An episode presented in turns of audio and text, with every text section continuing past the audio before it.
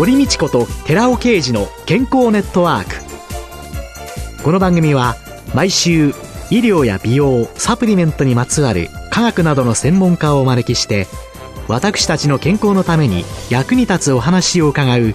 健康生活応援番組です。包摂体サプリメントと MGO マヌカハニーで健康な毎日をお届けするコサナの提供でお送りします。ここでコサナから美容と健康のための無料セミナーのお知らせです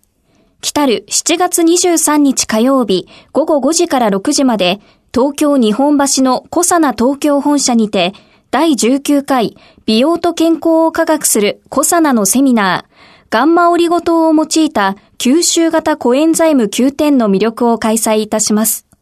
講師は番組パーソナリティで神戸大学医学部客員教授の寺尾啓二社長。なお、講演後午後6時から午後7時までニュージーランドカフェ赤坂ケータリング料理を囲んでの懇親会も開催いたします。セミナー、その後の懇親会も参加無料です。参加ご希望の方は、コサナホームページの応募フォームから、もしくは、東京03-6262 1512までお電話でお申し込みください。コサナから美容と健康のための無料セミナーのお知らせでした。こんにちは、堀道子です。今月は一般社団法人就活カウンセラー協会代表理事でいらっしゃいます、武藤より子さんをゲストに迎えて、元気なうちから始める就活で自分らしい生活をと題してお送りしています。武藤さんは2009年に独立されて、はい、2011年一般社団法人就活カウンセラー協会設立、はい、ということなんですが、それまでは何をなさってたんですか？それこそ皆様が考える就活に関わる仕事とかは全くしてなくて、はい。保険会社にいたりとかっていう経験はあります。普通に会社員でした。会社員が、はい。また、なぜ会社を辞め、独立され？会社を辞めたのは大きなきっかけがあったわけじゃないんですけれども、私そもそも16年前に静岡県の田舎から東京に出てきたんですけれども、はい。それからお金を稼がなきゃということで働いてきて、何か独立しようというそんなすごいとはなかったんですけれども、会社の時もお給料はまあまあもらってましたので、それでもよかったんですが、私本当に田舎暮らしだったので、通勤がきつかったんですよ。満員電車なんて見たこともなかったですし、電車に乗るなんてことも人生のうちで早々になかったので、毎日毎日通うの大変だなと思ってまして。でもね、仕事辞めてから、実は雇用保険って3ヶ月後からもらえて3ヶ月間しかもらえないんですね。だから半年後にはもらった退職金なんかもだんだん尽きてきて、何かしなきゃってことになるわけです。当たり前なんですけれども。でその時に、もう通勤するの嫌だから自分で何か始めようって思って始めただけで、最初就活カウンセラーをやろうとか、全然思ってなかったんです。そうは言ったってね、あまりにも違う領域じゃないですか。はい。で、独立した時に何をしようかなって本当考えて、はい。地元の私、いろんな会社の社長に会いに行こうと思いまして、一番に行ったのが葬儀社の社長だったんです。えー、はい。で、その葬儀社に行った時に、お葬式セミナーってやってたんですよ。そこの会場で。ええ。お葬式のセミナーなんてあるんだ世の中にと。すごいびっくりしまして。それが独立した時だから10年ぐらい前ですかね。10年ぐらい。はい。で、そのお葬式セミナーの先生を務めてたのが東京の方だったんですよ。はい。その先生にお会いして、翌日その先生の事務所に訪ねたら、君じゃあ、いろいろここで学びなさいって言われて、で、その先生のセミナーについててカバー持ちを1年半やらせてもらったんですよ。で、うん、本当にカバー持ちだったので、お給金があるわけじゃないので、えー、その時にせっかくだったら、どんな人がどんな理由でこのセミナーに来てるんだろう。また、セミナーに来た時に、どんな質問があるんだろうということで、真面目な私はですね、毎回レポートを自分で作りまして、全部残していったんですよ。そしたら、あることに気づいて、お組織セミナーって高齢者の方、先輩方が来ること多いんですけれども、質疑応答になると、すごく先生がお話が上手で、話しやすいこう場を作るんですよ。そうすると、お葬式じゃない質問も多いんですね。はい。例えば、うちのね、嫁にお金を残してあげて、式もあげてもらいたいんだけどどうしたらいいですかとか、それってもうお葬式の相談っていうよりも、家族のお金の問題じゃないですか。はい。そういう本当に多岐にわたる生活とか自分の生きていく上のご相談の質問が多かったので、横串を刺して皆さんが考えられるものをずっと作りたいって思ってたんですよ。何か役に立つもんないかなと思ってた時に、テレビで就活という言葉聞いたんですね。えー、これだと思って、これをただただお葬式とかお墓のことじゃなくて、よりよく生きるためということに変換をして、世の中に広めたら、皆様がもともとあるニーズで、これに興味を示してくれるんじゃないかなと思って、就活カウンセラーって思いついてやり始めたんです。じゃあ、はい。偶然というか引き寄せられてというか、葬儀の社長さんを訪ねなければ、はい。そのセミナーに会うことがなければ、はい。セミナーをなさってた講師の方と一緒に歩むことがなければ、はい。そこからの問題点は拾えなかったわけですよね。そうなんですよ。で、自分も独立少し前に母を亡くしたばかりだったので、余計に何か母にも何もしてあげられなかったとか、後悔があったので、えー、さらにですよね。何かないかなとか、えー、母って本当に生きてて、こういうふうな生き方幸せだったのかなとか、よく考えてたので、そういうものがすべて重なって、はい、まさに運命と感じるんですけれども、はい、今、協会を設立され、代表理事についていらっしゃるわけですけれども、この就活カウンセラーの協会の方とか、協会そのものっていうのは、先週、就活に関わるいろんなものをつなぐ役割もあるんだっていうふうにおっしゃったんですけども、はい、もう一度本当にどういうことをなさっているのかっていう活動について教えていただけますか、はい、設立当初、就活カウンセラーという検定を認定する機関ということだったんですけど、どちらかというと就活を広めよう。はい、まず広めなければ検定を受ける方もいないので、両輪でやってまして、はい、だから急に思いついて、実は2013年から就活フェスタというイベントをやったりとか、お祭りですね、フェスタだから。えー、就活のお祭りですよということで、1500平米ぐらいのところをいきなり借りて、いろんな企業さんに出店してもらって、はい、一般の方が無料で入れるようなイベント作って毎年やってるんですよ。だいたい2000人から3000人来るイベントなんですけれども。すごいですね。面白いです。私が楽しんじゃいけないんですけど。で、芸能人の方とかもお呼びして、いろいろお話ししてもらったりとかして、やったりするという、それが一つの世に広まってたきっかけになるかなと思うんですけれども、はい、あとは、私がですね、講演活動をしておりまして、はい、年間ご依頼いただく講演の数が110は超えますかね。110っていうことは3日に1回ぐらいの割でそうですね。まあ昨日は午前と午後と1日2回とか あるんですけれども、その他に自分の教会の検定とか勉強会の講師もやってるので、年間200回ぐらい人様の前でお話しする機会がありまして、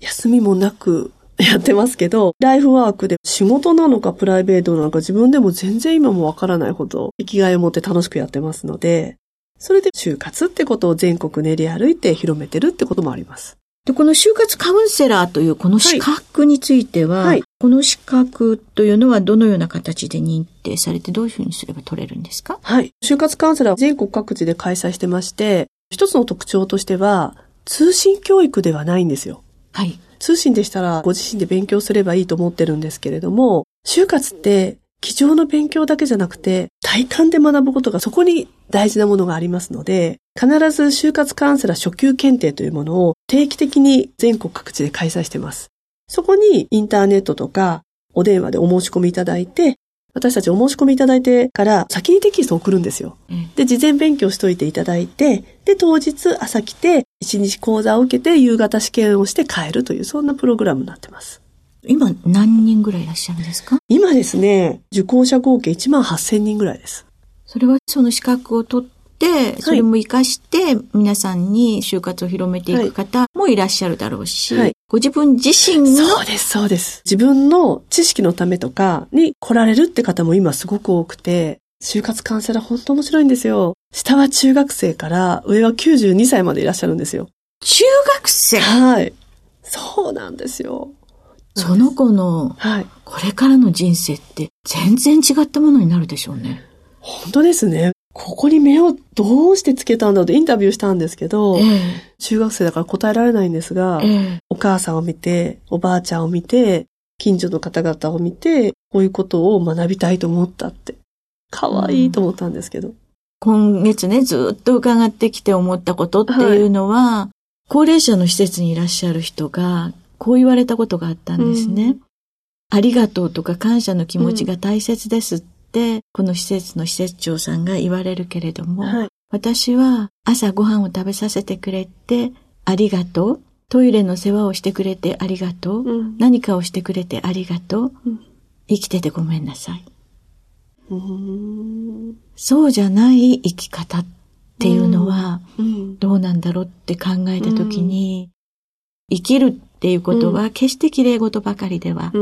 ないけれども、自分の未来が高齢になるっていうのは、どんどんどんどんできないことが増えていくっていうのの中で、去年はこれができたのに、っていうものをなくしたものを見つめるんじゃなくって、まだこれができるっていう、何もかも世話になってるけど、明るくユーモアある言葉を返して、場を和ませることができるっていうね。はい。そういうようないい人生で最後を締めくくれたらなと。本当ですよね。私も、もしかしたら今死んだら後悔はあるんですよ。あるんですけど、でも、ああ、いい人生だったって思って前のめりに死にたいなっていつも思っていて、ですごく悲しいことが、実はね、平均寿命の話なんかを講演でさせていただくと、100歳まで今生きる時代なんですよ。なんでかっていうとね、みたいな話をするんですね。はいはい、人生100年時代の根拠。えー、そうすると皆さんね、ええー、もういいわっておっしゃるんですよ、先輩方。なんでええー、って言うかっていうと、日本においては長生きをリスクだと思ってるんですよ。でもアメリカのハワイに住んでる日本人の先輩方に話をすると、長生きが楽しいっておっしゃるんですよ。だって、武藤さんそうだろうって。野球もそうじゃないか、9回まで何が起こるかわからない人生も後半戦が楽しいんだよっておっしゃるんですよ。この違いって何だろうなと思った時に、別に持ってるお金が違うとかなんだかではなくて、未来をちゃんと決めてるかどうかの違いなんだなと思ってまして。だからこの就活をするっていうのは、もちろん家族に迷惑をかけたくない、いろんなこともあるんですけれども、自分でしっかりした未来を決めるということは、家族が見ていても、あ、お母さんなんか楽しそうでいいわねってなるし、周りの方にもいい影響になるし、だから生き生き生きるってことの影響ってあると思うんですね。そのためにもぜひね、ほんと就活やってもらいたいって心から思ってますし、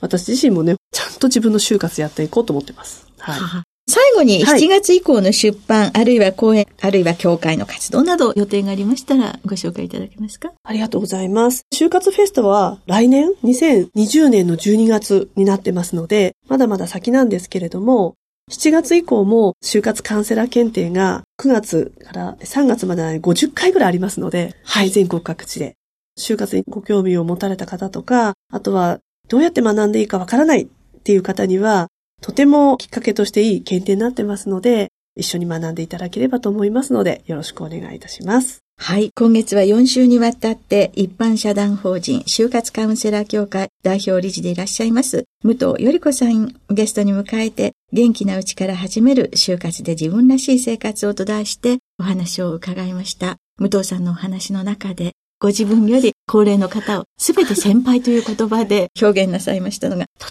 ても印象的でありました。そして私自身いただきました。この就活の音、しっかりつけてみたいと思います。どうもありがとうございました。ありがとうございました。続いて、寺尾刑事の研究者コラムのコーナーです。お話は、小佐奈社長で神戸大学医学部客員教授の寺尾刑事さんです。こんにちは、寺尾刑事です。今週は、先週に引き続き、ウルソール酸による体脂肪減少と筋肉増強作用に関する論文の総まとめをさせていただきます。ここではウルソール酸の筋肉保護と増強作用について、最近発表された興味深い報告をさらに紹介しておきます。もう一つの論文は、筋力トレーニングによる骨格筋損傷のウルソール酸による抑制作用というタイトルで、バングラがコレアンジャーナル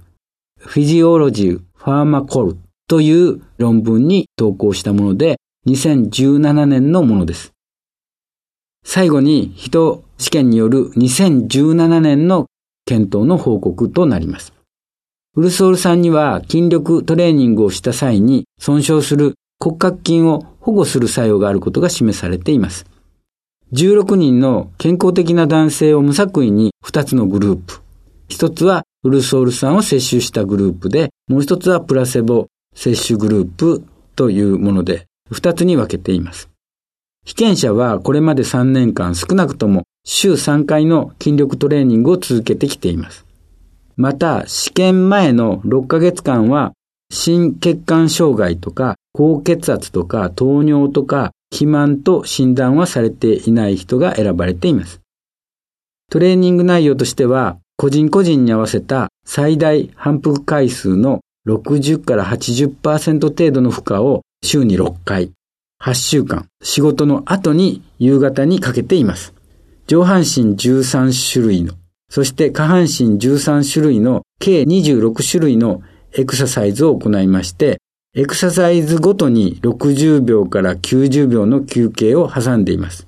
なお、ウルソール酸の摂取量は1日に 450mg です。つまり 150mg を毎食後に飲んでいます。今回検討したバイオマーカーはこれから挙げるもので、いずれも筋肉損傷を受けると増加していくものです。一つ目は BNP って言いまして、脳性ナトリウム利尿ペプチド。二つ目は CK、これはクレアチンキナーゼですね。そしてクレアチンキナーゼのアイソザイム。そしてコレチゾール。これは筋肉を分解するホルモンとして知られています。そして LDH、つまり乳酸デヒドロゲナーゼ。最後はミオグロビンで筋肉損傷により血中に逸脱するというような6種類のバイオマーカーを検討しています。プラセボグループでは8週間後に全てのマーカーが増加傾向にありました。普段鍛えてない男性では顕著に増加することが分かっています。一方、ウルソール酸摂取グループでは顕著に試験後に6種の骨格筋損傷マーカーが全て低下していることが分かりました。つまり、ウルソール酸摂取によってエクササイズによる筋肉損傷が抑制できることが明らかとなったわけです。ウルソール酸の摂取はトップアスリートたちのスポーツパフォーマンスの向上に有効だということが考えられるわけです。お話は小佐野社長で神戸大学医学部客員教授の寺尾啓二さんでした。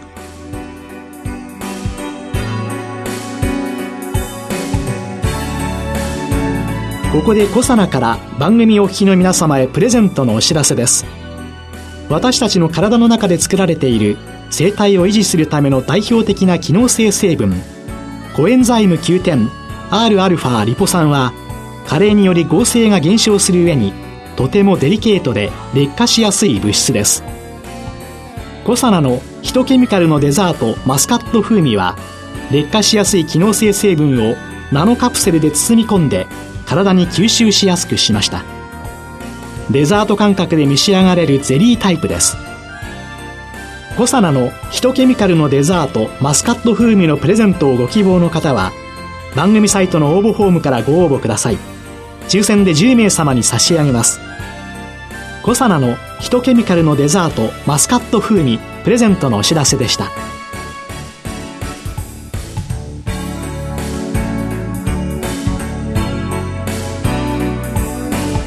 堀道子と寺尾啓二の健康ネットワーク。